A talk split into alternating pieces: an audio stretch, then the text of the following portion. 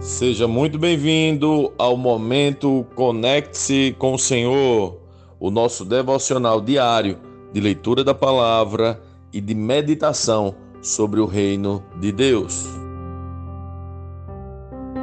Vamos então ao segundo capítulo do Evangelho segundo João.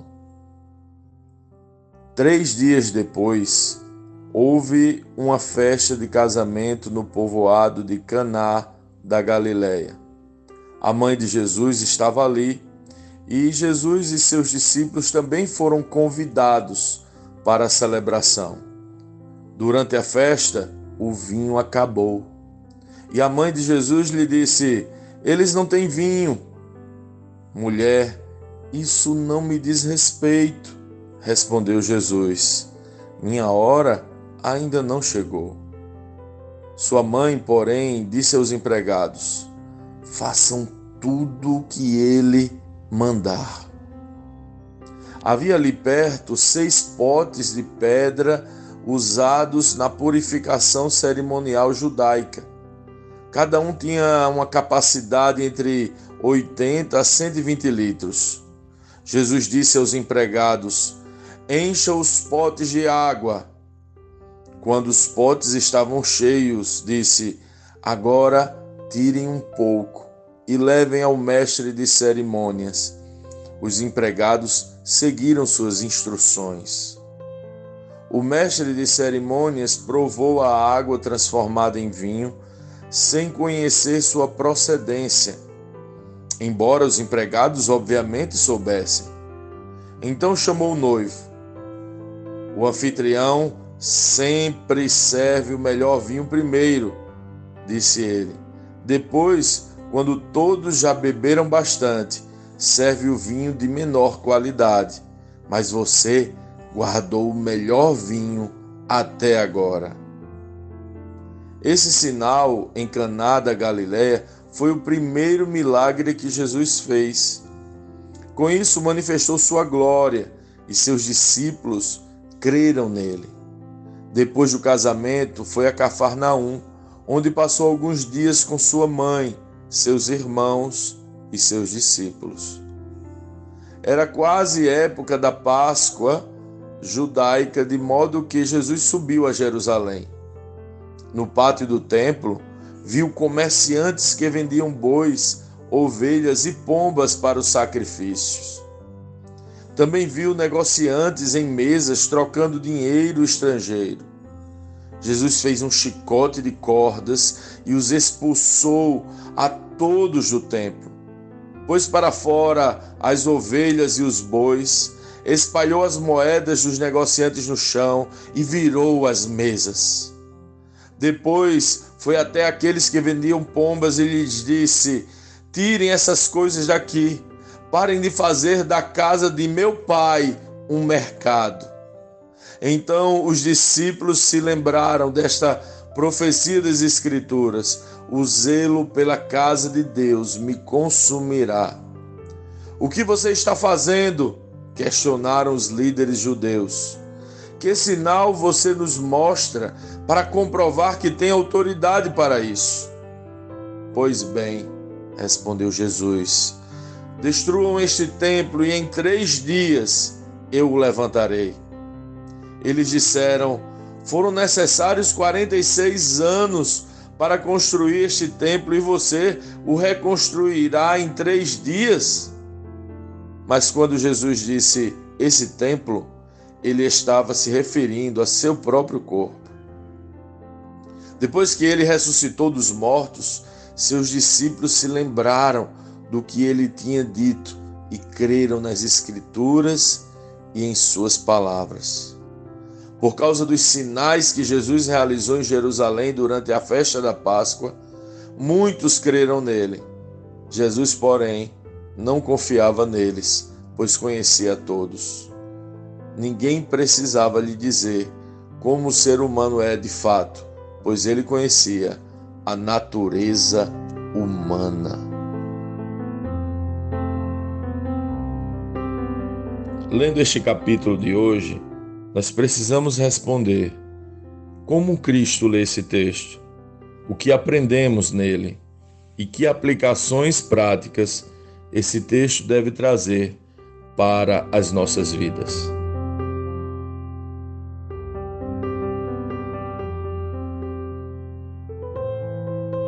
O que é importante para Jesus é importante para você?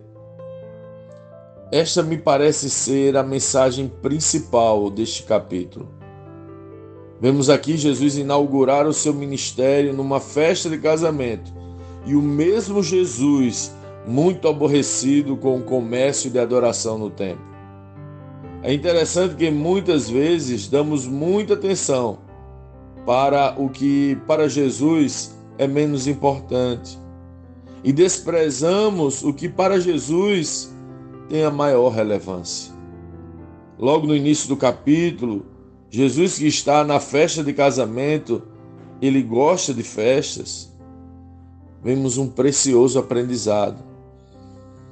Maria parece que estava um pouco ansiosa para que Jesus se apresentasse logo ao mundo. Imagina só o coração daquela preciosa serva de Deus que aguardava a 30 anos aquele momento. Algo dizia que chegada estava a hora, e como a maioria de nós, ela vai tentar dar uma forcinha a Jesus. Quem nunca, não é mesmo? Quantas vezes não dizemos a Jesus o que ele tem que fazer? Quantas vezes dizemos, é agora, Jesus? Quantas vezes queremos dar um empurrãozinho para ver se vai. Mas Jesus não gostou desta postura de Maria e a repreendeu. E eu entendo que ela percebeu logo que o lance não era dizer para Jesus o que ele deveria de fazer, mas simplesmente estar atenta a tudo que ele disser para fazer. É por isso que ela diz aos empregados: façam tudo o que ele mandar. Sim, aquele casamento foi cheio de alegria, porque eles obedeceram. Nossas vidas são cheias de alegria quando obedecemos a Jesus.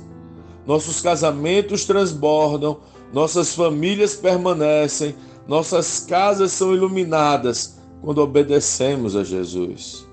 Você obedece a Jesus? Sabe uma outra coisa que observo neste capítulo? É que Jesus se alegra naquele casamento e se aborrece naquele templo. Você já pensou por quê? No templo, a turma estava comercializando a adoração.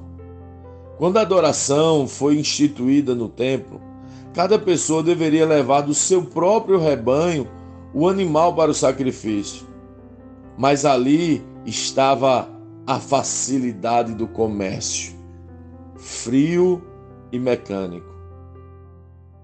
Imagine a praticidade. Não era necessário mais criar nenhum rebanho para nascer um animal perfeito para o sacrifício. Não era necessário mais preparar durante um tempo o animal para aquele momento. Bastava levar a quantidade de moedas se você fosse abastado, estava tudo certo, era só pagar o preço. Perceba que não havia aqui relação, não havia aqui relacionamento. E pessoas pensando estar obedecendo, estavam na verdade comercializando. O comércio substituiu o relacionamento e isso aborreceu muito Jesus. No casamento, que representa o ápice do relacionamento, houve milagre, mas no comércio do templo houve chicote. Cuidado com o comércio em seu coração. O diabo não caiu fazendo algo essencialmente errado. Ele estava fazendo o que é certo pelo motivo errado. Deixou entrar comércio em seu coração. Quando entramos numa relação de compra e venda com Deus, estamos permitindo que o comércio nos domine. Quando trocamos e barganhamos com Deus, estamos permitindo que o comércio entre em nossos corações.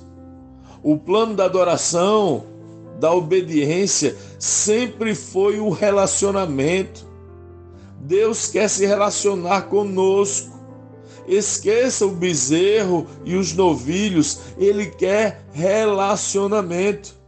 Se quer entregar presentes de obediência a ele, o faça porque o ama e não para que ele possa transformar a água em vinho, para que você possa comprar um milagre. Jesus quer relacionamento. Isso é o que é importante para ele. O que é importante para Jesus é importante para você?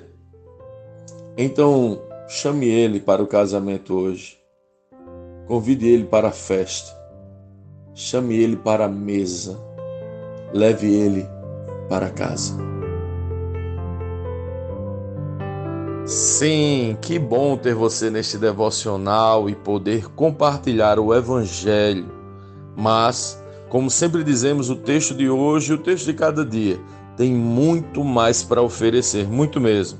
Nosso objetivo aqui é te influenciar a parar um pouco e ler o texto bíblico, pois acreditamos que cinco minutos de vida na palavra podem transformar completamente uma vida. Que Deus te abençoe. Leia, medite, comente, pergunte e adore o Senhor no seu lugar secreto. Conecte-se com o Senhor.